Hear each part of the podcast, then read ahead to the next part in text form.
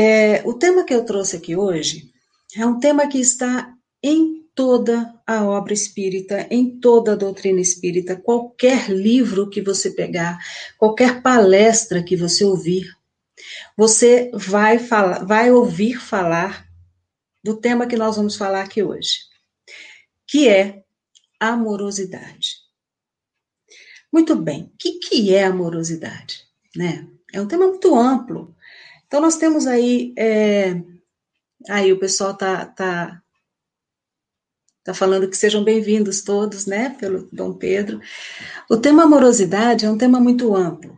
Então, lógico que para a gente conversar aqui, a gente precisa fazer um recorte.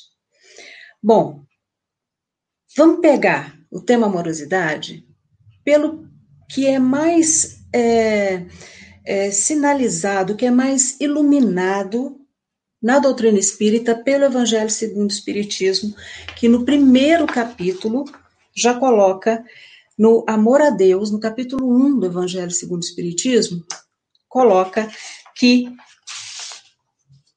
o, o mandamento, que é amareis o vosso, o Senhor vosso Deus, de todo o vosso coração, de toda a vossa alma e de todo o vosso espírito.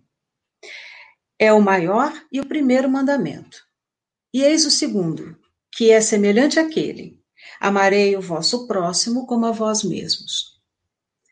Toda a lei e os profetas estão contidos nesses dois mandamentos. Gente, vamos pegar esse amar a nós mesmos, amar ao próximo como a nós, como a nós mesmos. É fácil a gente se amar? Será que nós nos amamos? Será que nós. Boa noite, Rose.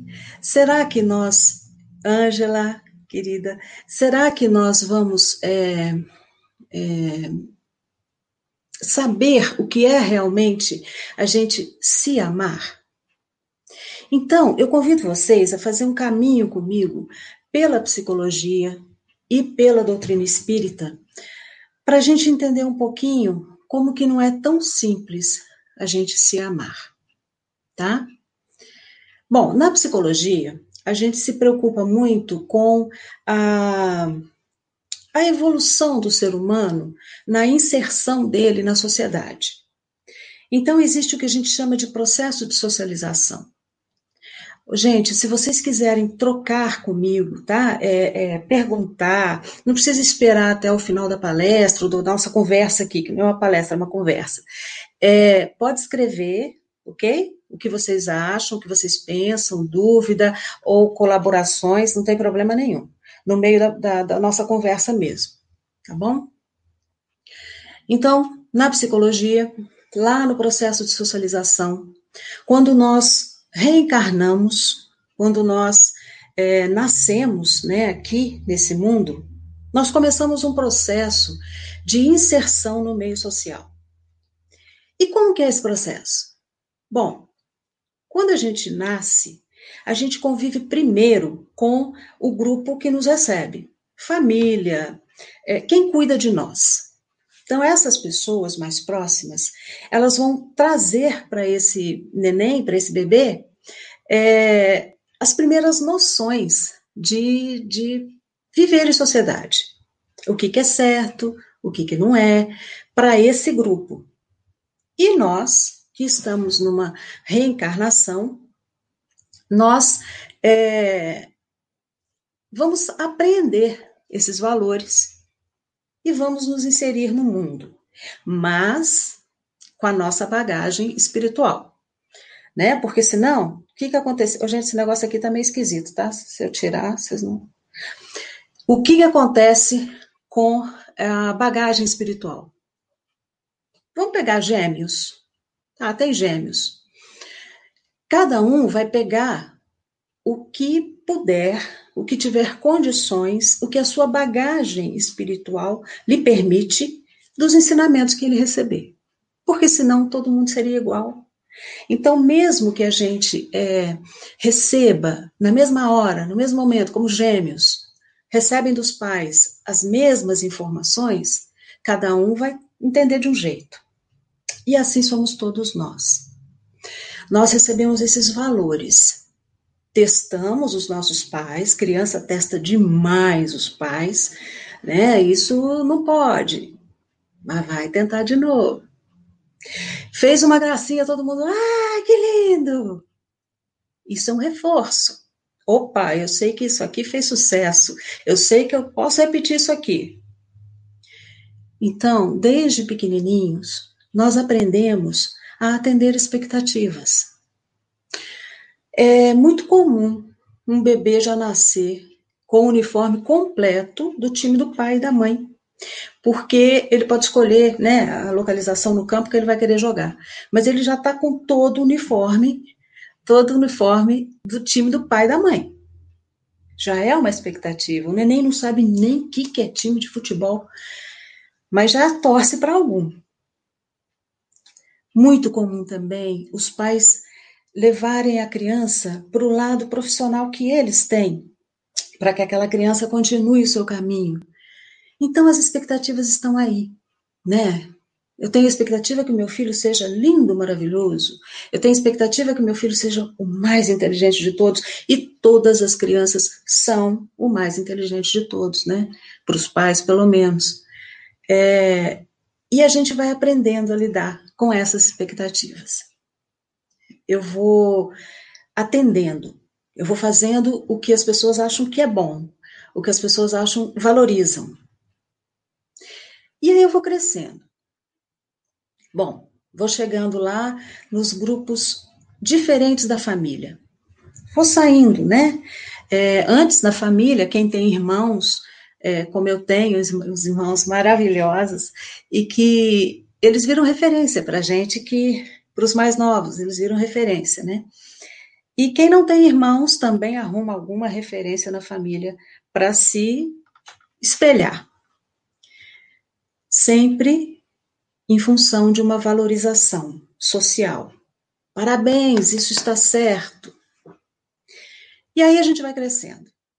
A gente vai crescendo e entra na puberdade, entra na adolescência. Mas vamos falar da puberdade primeiro.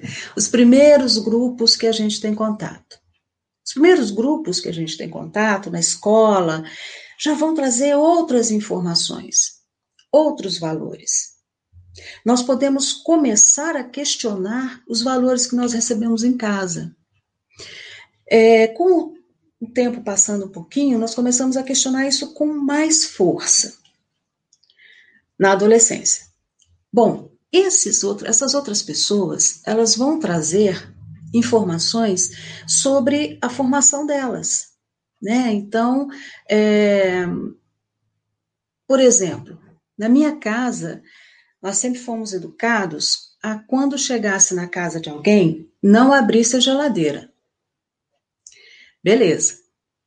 Teve uma vez uma amiga minha veio aqui e a primeira coisa que ela fez foi abrir a geladeira. Eu senti o peso do olhar do meu pai e da minha mãe. Falei, meu Deus, essa menina não vai ser muito valorizada aqui. Porque foi contra tudo que era valorizado, porque não é um simples abrir uma geladeira. É a liberdade que se toma sem ter sido dada, né? Então, esse tipo de coisa, você vai começando a observar o que, que é certo para uns, o que, que não é para outros. Às vezes, o que é certo na sua escola, com a sua turma, seus pais não aceitam. E você, às vezes, faz escondido mas sempre buscando uma valorização, uma valorização social. Quanto mais a gente busca uma valorização social, mais a gente tende a fazer o que os outros esperam que você faça.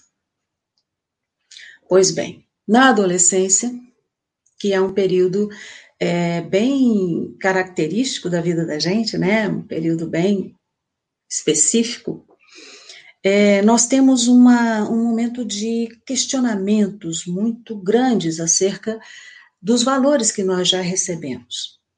Então, nessa fase, uh, uh, os adolescentes podem falar que os pais estão totalmente errados, que se eles tivessem visto as séries e filmes que eles veem, saberiam muito mais, que a música que eles, os adolescentes gostam, é melhor do que a música que os pais gostam, que tudo deles é melhor, geralmente. Por que isso? Porque é uma necessidade de afirmação de lugar, afirmação de ou oh, eu sou uma pessoa, eu tenho valor, eu também penso sozinho, eu também tenho condições de falar que isso aqui é melhor do que o que você acha. Mas eles não sabem fazer muito bem isso. Por isso que tem tanto conflito. É, ainda assim, procurando sempre atender a valorização social. Quem aqui, que está aqui nesse grupo que nós estamos conversando hoje, já não fez alguma coisa na adolescência só porque estava no grupo? Ou vestiu uma roupa que não tinha nada a ver com você, ou, sei lá, foi para um lugar que você não iria, ou fez alguma coisa. Peraí, gente, peraí que tem uma pergunta boa aqui. Você está falando que, por tanto condicionamentos, nós não seríamos capazes de nos amar por não sabemos se, se, se, nós, se somos nós?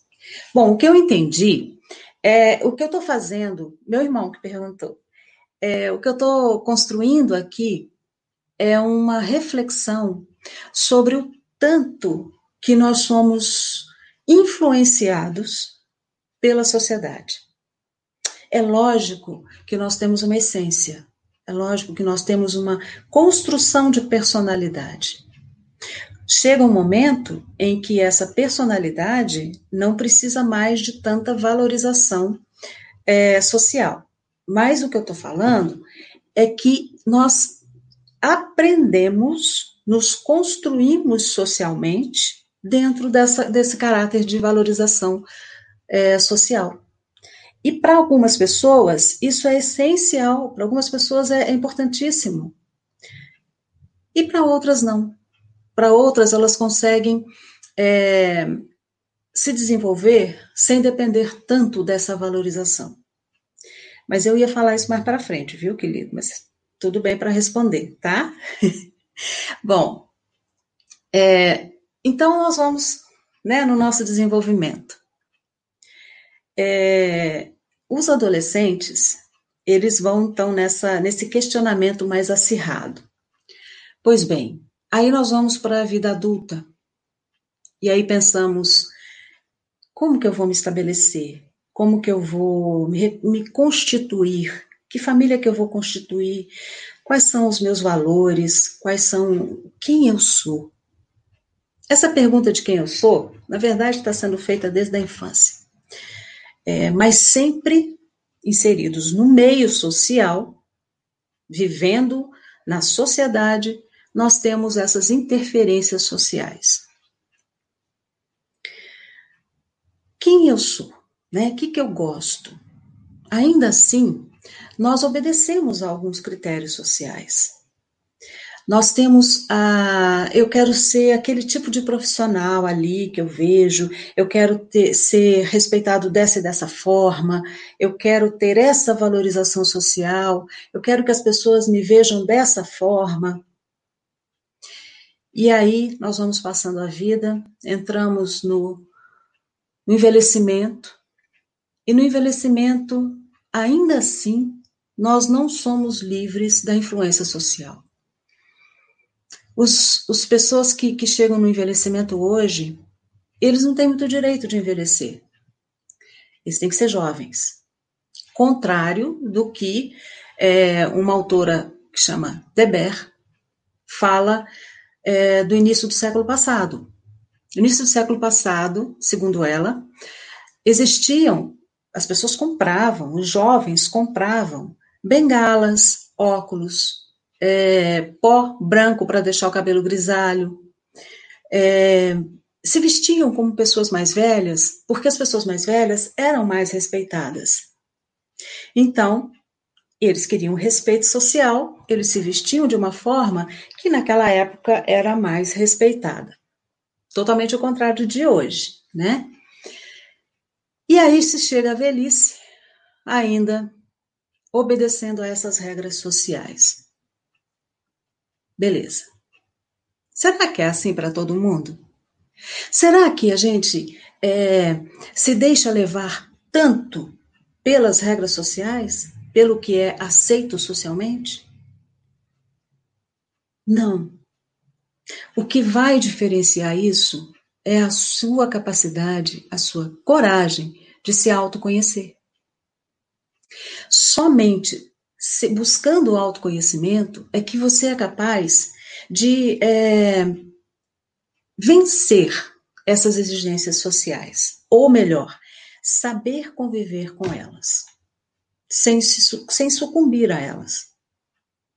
Então, se quando eu sou criança e vem esses valores, e alguns desses valores são muito estranhos, vamos pensar numa criança que vive numa casa onde os pais são alcoolistas, por exemplo. Essa criança, ela pode, mesmo sendo criança, é, verificar que tem alguma coisa que não está bom ali. Então, ela está indo contra uma ordem social de dentro da casa dela. Os pais estão agindo de uma forma que ela não está é, é, endossando, que ela não está aceitando de pronto. Já é uma atitude de ir contra algumas normas sociais, em busca, em prol de si mesmo.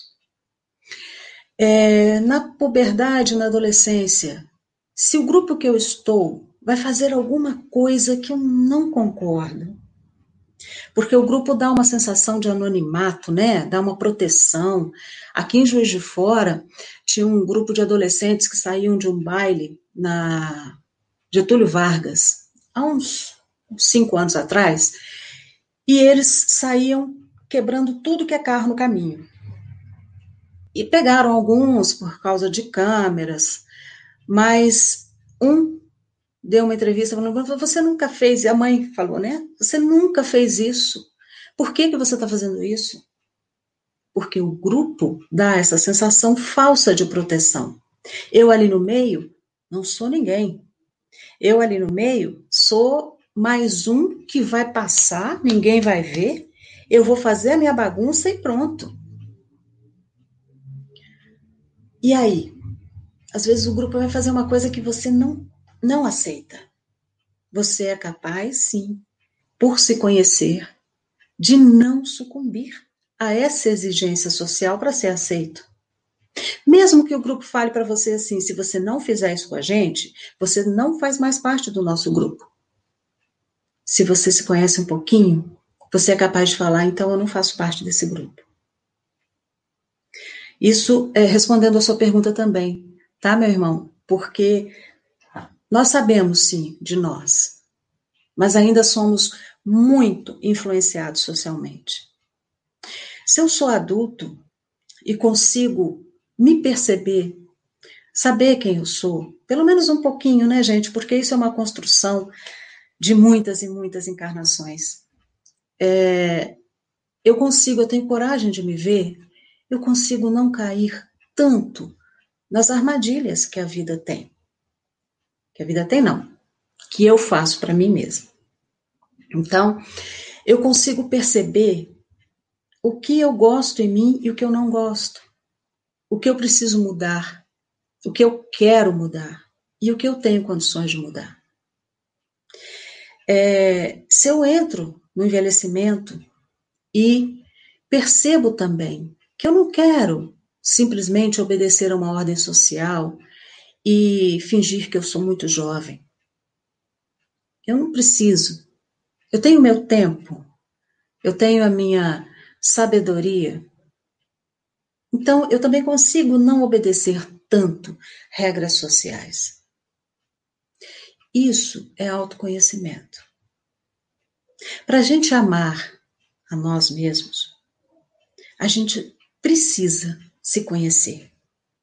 Você consegue amar o que você não conhece? Não. Ah, mas eu tô grávida, eu já amo meu filho, eu não conheço meu filho. Peraí, conhece sim. Conhece sim. Né? É, conhece, inclusive, de uma ordem que você talvez não se lembre agora, mas conhece espiritualmente. Então, Como que eu vou é, me conhecer? Para isso, há que se ter coragem. Porque o autoconhecimento, ele, ele demanda uma, uma vontade muito grande. A gente pode se deparar com uma pessoa que não está, não vai corresponder às nossas próprias expectativas. Eu posso ter expectativas para mim que nem eu vou corresponder. E como conviver com isso?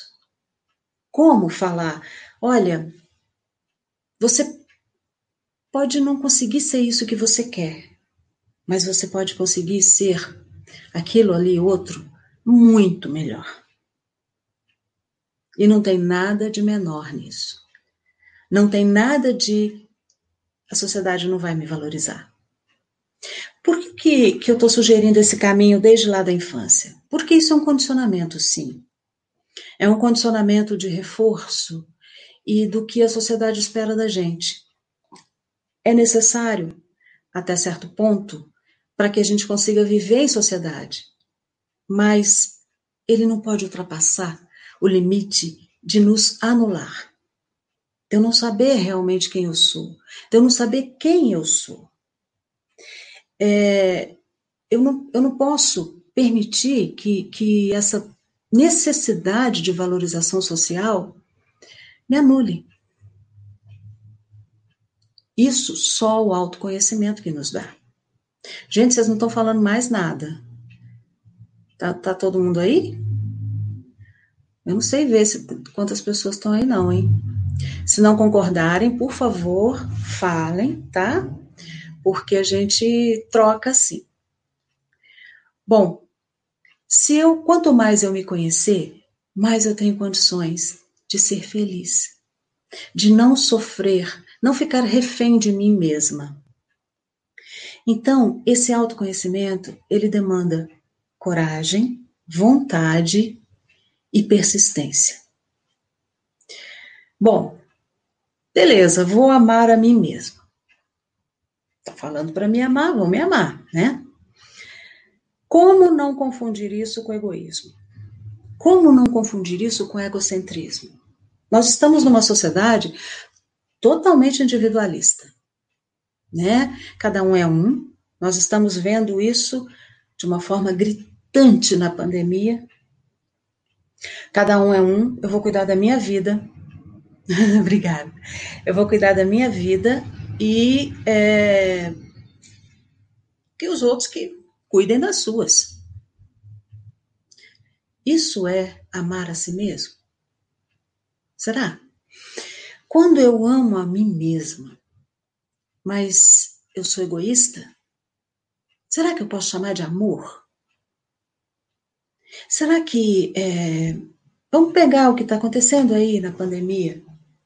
Se eu não quero usar máscara num lugar público, eu, eu estou fazendo o que eu quero, pensando em mim, ou estou sendo egoísta? É, se eu vou fazer uma reforma íntima, que a gente está falando muito em reforma íntima, né, nesses tempos, dentro da doutrina, inclusive é o tempo da reforma íntima né, na doutrina também. O que, que eu preciso prestar atenção para realmente me conhecer? Eu preciso prestar atenção no meu egoísmo, no meu orgulho e na minha vaidade. Essas três questões me afastam do autoconhecimento.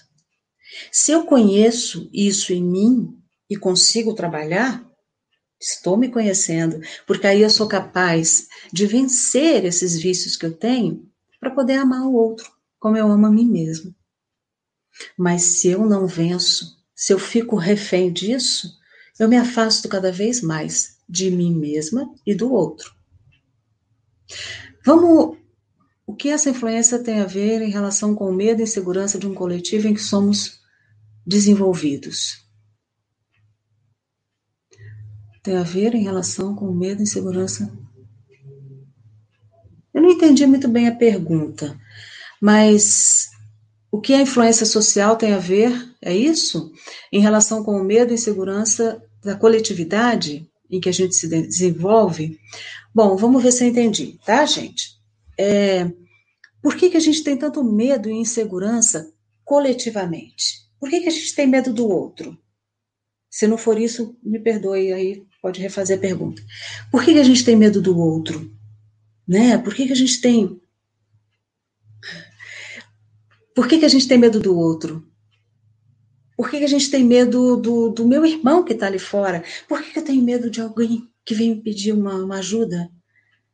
É, eu observo muito isso quando alguém vai pedir. Você está na rua e vem um morador de rua, por exemplo, pedir alguma coisa para você.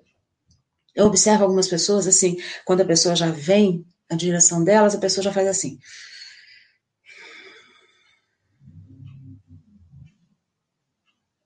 Não precisa falar mais nada.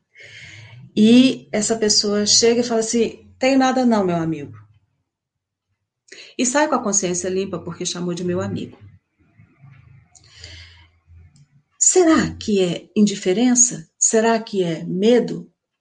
Será que é, é negação da situação que está vendo ali na sua frente? Pode ser isso tudo, né? A gente aprende a ter medo do outro quando esse outro se torna uma ameaça. Hoje a gente tem medo de uma ameaça invisível, mas as ameaças visíveis também não sumiram. É, eu tenho medo que invadam minha casa, então eu tranco minha casa. Eu tenho medo que alguém venha me assaltar na rua, então eu olho para todo mundo com desconfiança. Não sei se vocês observaram, mas hoje em dia a máscara que a gente tem que usar, as pessoas não estão se olhando. É muito interessante. É, você vai no supermercado, por exemplo, as pessoas não se olham mais, elas não, não se cumprimentam. Eu, eu faço questão de cumprimentar para provocar um pouquinho, mas as pessoas se cumprimentam meio assim com raiva, tipo, sai para lá.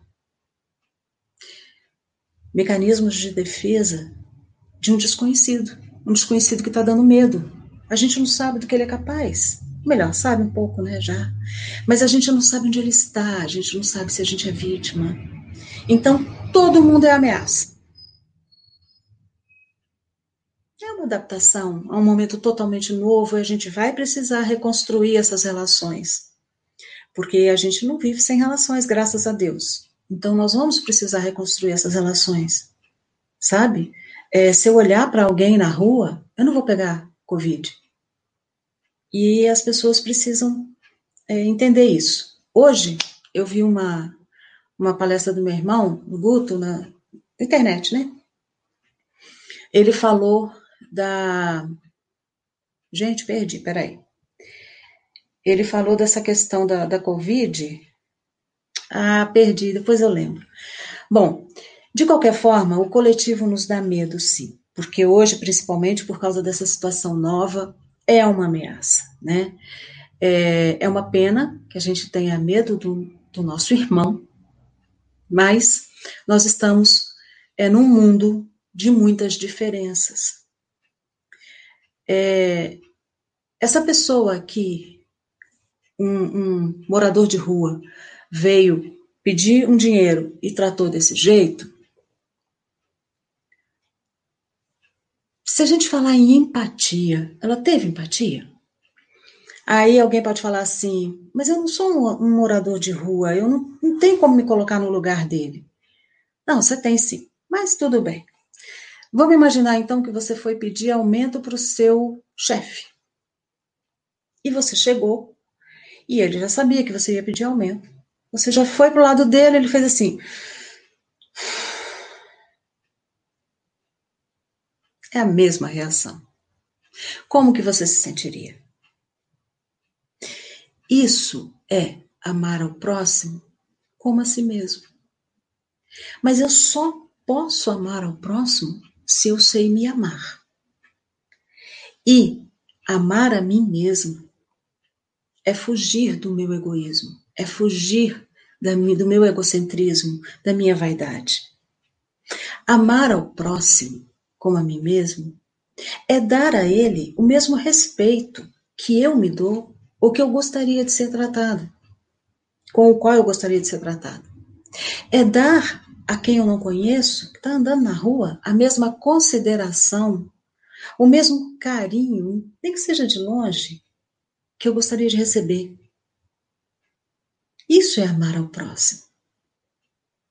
Mas a gente, tá bom, a gente faz isso, a gente é, é, a gente e a angústia, Rose, como assim a angústia? A angústia que a gente sente nesse momento que a gente está vivendo ou a angústia normal da vida?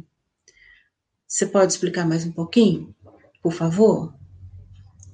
Então, se eu trato o outro com o mesmo respeito que eu espero ser tratada, eu estou amando esse outro. É, muita gente entende as coisas assim: eu vou amar o outro como a mim mesmo, mas e se tiver que escolher entre mim e ele, eu vou escolher a mim? Gente, é, é muito importante a gente entender né, o que está sendo falado. É como a expressão amar ao seu inimigo. É, a gente fala isso muito no centro, né? Tem gente que fala assim, mas eu vou, eu vou conviver com quem não gosta de mim, eu vou conviver com quem me maltratou, eu vou ficar amigo da pessoa que, poxa, não gosta de mim. Não é isso. É você não dar a essa pessoa o que ele te deu.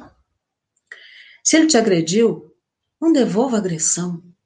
Isso é dar a outra face a outra face da moeda, a outra face da ação. Se alguém te fez mal, você vai amar essa pessoa se você não fizer o mal a ela. Não precisa ser amiguinho, não precisa convidar para sair, não precisa ficar de abracinho, não é isso. É não fazer o mal. E nessas situações, toda vez que eu me deparo com essas situações, e eu me questiono e eu percebo o que eu estou sentindo, eu consigo me conhecer. Eu consigo aumentar o autoconhecimento. Quer ver uma coisa que a gente não faz, que a gente não presta atenção? É quando a gente acorda. Primeira coisa que a gente pensa. Vamos pegar hoje. Vocês lembram a primeira coisa que vocês pensaram quando acordaram hoje? Vocês lembram? A primeira coisa que eu pensei foi: chegou o dia da palestra. Porque eu tô nervosa, né? É, e o que eu senti? A gente para no pensamento. Já repararam? A gente para no pensamento. Eu levanto, o que, que eu vou fazer para almoço? Ou então, aonde que eu vou ter que ir hoje? Ou, nossa, eu tenho que entregar aquele trabalho. O pensamento está aí, todo mundo lembra dele. E o sentimento? O que, que eu senti quando eu pensei que eu tinha que entregar um trabalho? Eu senti a angústia que a Rose falou? Eu senti medo? Eu senti prazer? O sentimento a gente não presta atenção. A gente guarda na gaveta. E é esse o sentimento que a gente tem que prestar atenção. Se eu tô na rua e vejo alguém com uma roupa maravilhosa e sinto inveja, tenho que prestar atenção nesse sentimento. Eu não posso fazer de conta que eu não senti. Se eu prestar atenção, opa, senti inveja. O que, que eu posso fazer com isso? Só a partir do momento que eu sei, que eu reconheço, que eu percebo que eu senti, é que eu posso fazer alguma coisa com isso. Assim como a angústia. A angústia, ele é, é um sentimento que não tem, muitas vezes a gente não acha um motivo. É um sentimento que permeia tudo. Por isso que está muito associado com depressão, muitas vezes, né? A angústia, você sente, nossa, tem uma coisa me apertando, tem uma coisa ruim, tem uma sensação de que vai acontecer alguma coisa ruim. Por quê? Não consigo achar o motivo exato. É isso, Rosa? Que bom. Não consigo achar o motivo exato. Se você começar a pensar em tudo que pode, que você está vivenciando, que você está vivendo, e tudo que pode te trazer, é, estar causando um sentimento de tristeza, de apreensão, de medo, de angústia, talvez você consiga é, entender o que está causando aquilo. Às vezes não é tão fácil, porque às vezes os acontecimentos estão te dando, você nem, você tem tanta é, é, necessidade de negar que você está sentindo aquilo, que você não consegue identificar que aquele acontecimento está te dando angústia. Quer ver um exemplo? A gente está falando da pandemia. É, tem muita gente, por exemplo, que não quer é, fazer as medidas de prevenção que todo mundo está sendo né, é, convidado a fazer, porque pode estar negando. Tem tanto medo de pegar a, a Covid que é mais fácil negar. Negar que ela existe. Então, não consegue nem sim saber por que está tão angustiado, porque nega tanto. Então, a angústia é algo que você precisa investigar. Por que, que ela está ali com você? O que que está causando isso? Né? O que que está mexendo com você nesse ponto, até esse ponto de você ficar tão angustiado? Então, é preciso você prestar atenção em você, prestar atenção nos seus sentimentos, ser verdadeiro com você. A primeira pessoa que precisa ser verdadeiro com você é você mesmo.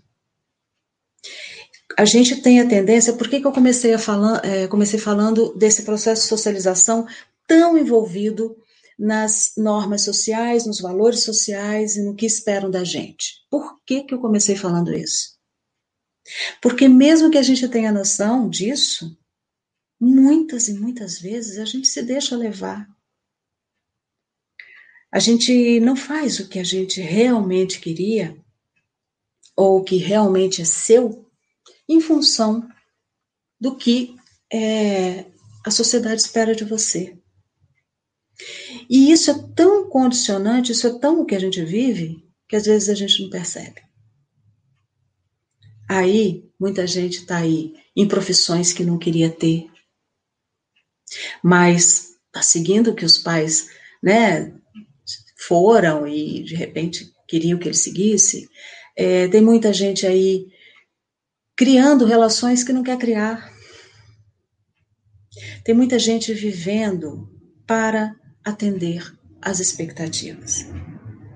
Enquanto a gente viver só para atender as expectativas, você se afasta.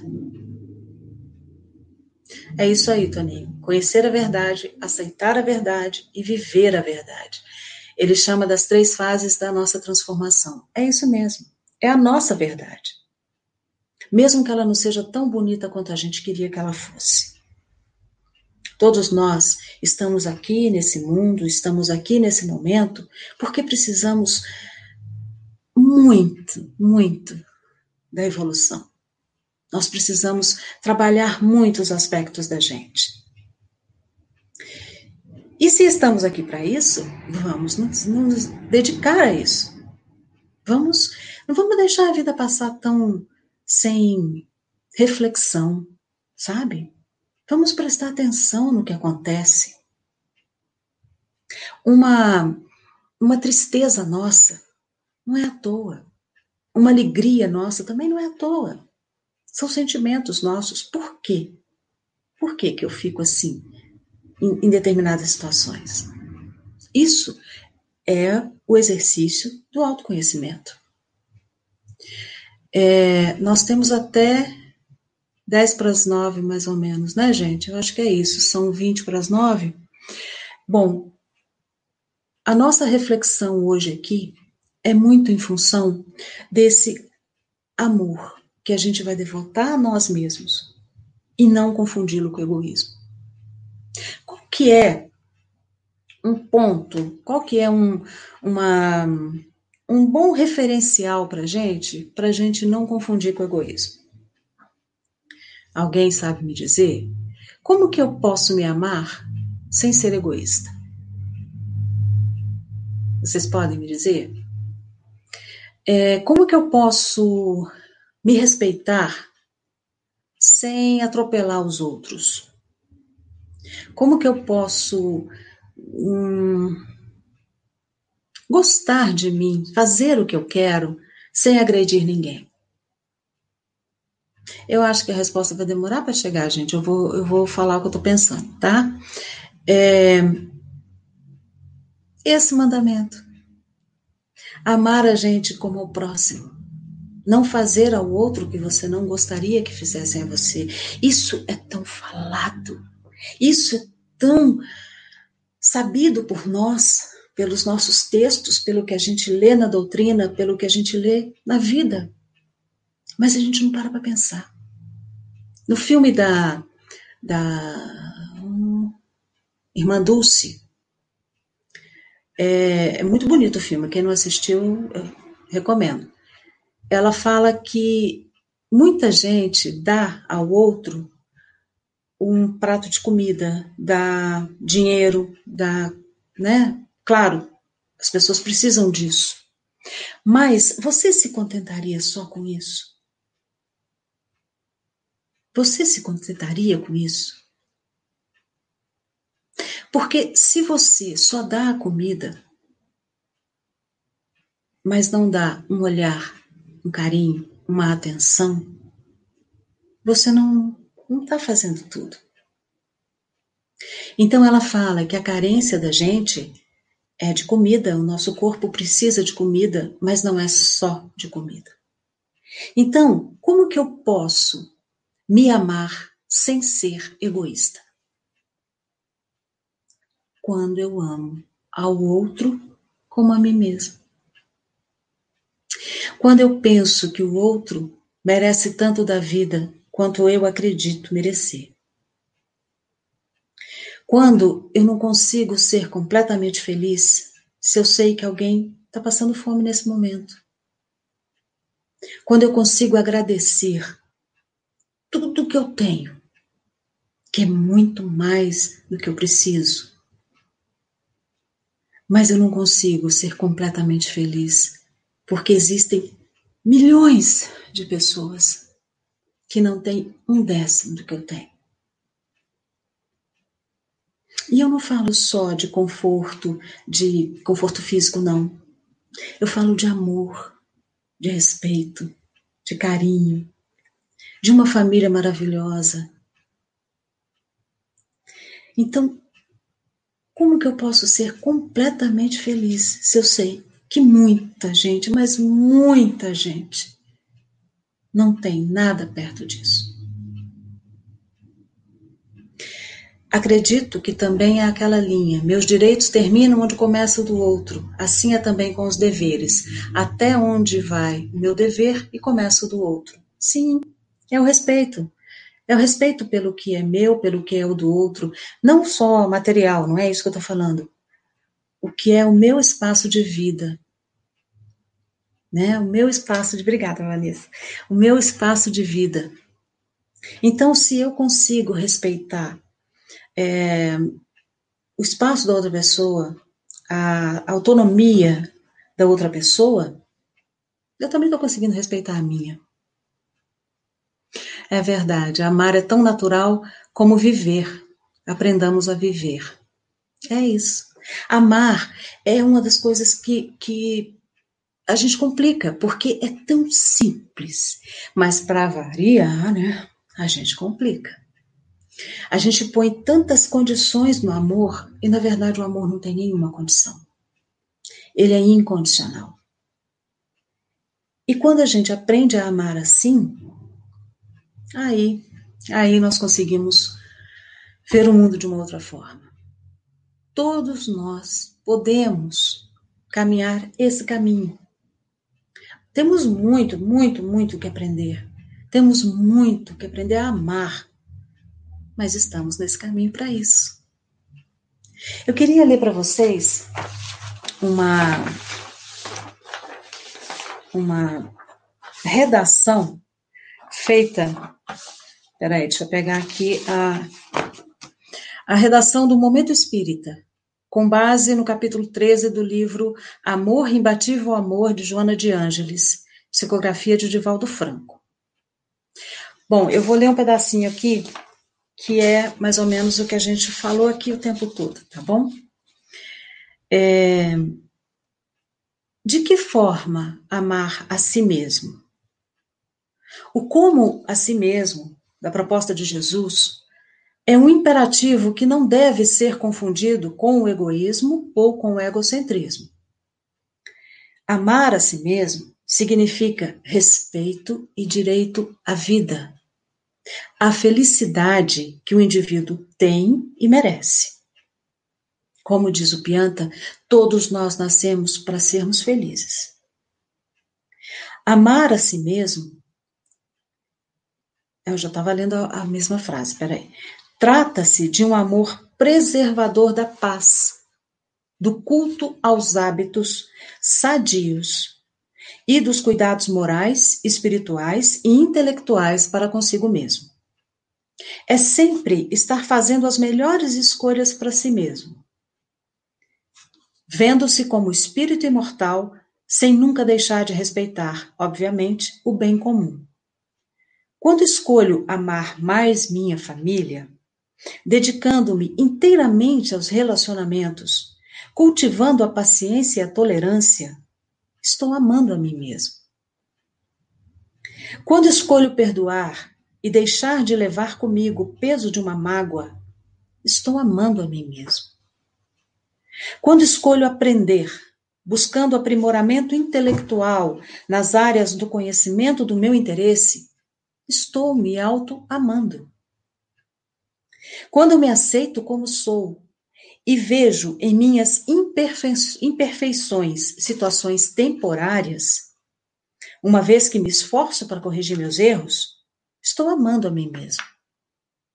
Quando me dedico diariamente ao exame de consciência, à meditação, ao autoconhecimento, estou dando provas de amor a mim mesmo.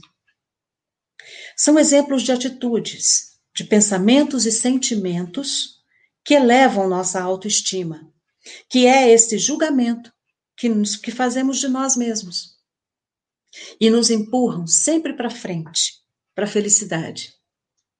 O alto amor proporciona uma visão mais clara de quem se é, do que se deseja e do que não se deseja para si. É através dele que estabelecemos metas para nossa existência. Metas educacionais, familiares, sociais, artísticas, econômicas e espirituais, pensando em nós não apenas agora, mas nos cuidados para com o futuro. Somos todos importantes. Criaturas únicas no universo que buscam a felicidade através do aprender a amar a si, ao outro e a Deus. Ame a você mesmo enquanto é hoje. Gente, é essa mensagem que eu queria discutir aqui com vocês, que eu queria trazer essa reflexão porque ela não tem fim. É um exercício contínuo. E eu desejo muito, muito que a gente fique, se dedique a esse exercício de amar a si mesmo, amar ao próximo e amar a Deus. A doutrina espírita nos, nos dá um caminho muito claro, iluminado, para seguir nessa trilha.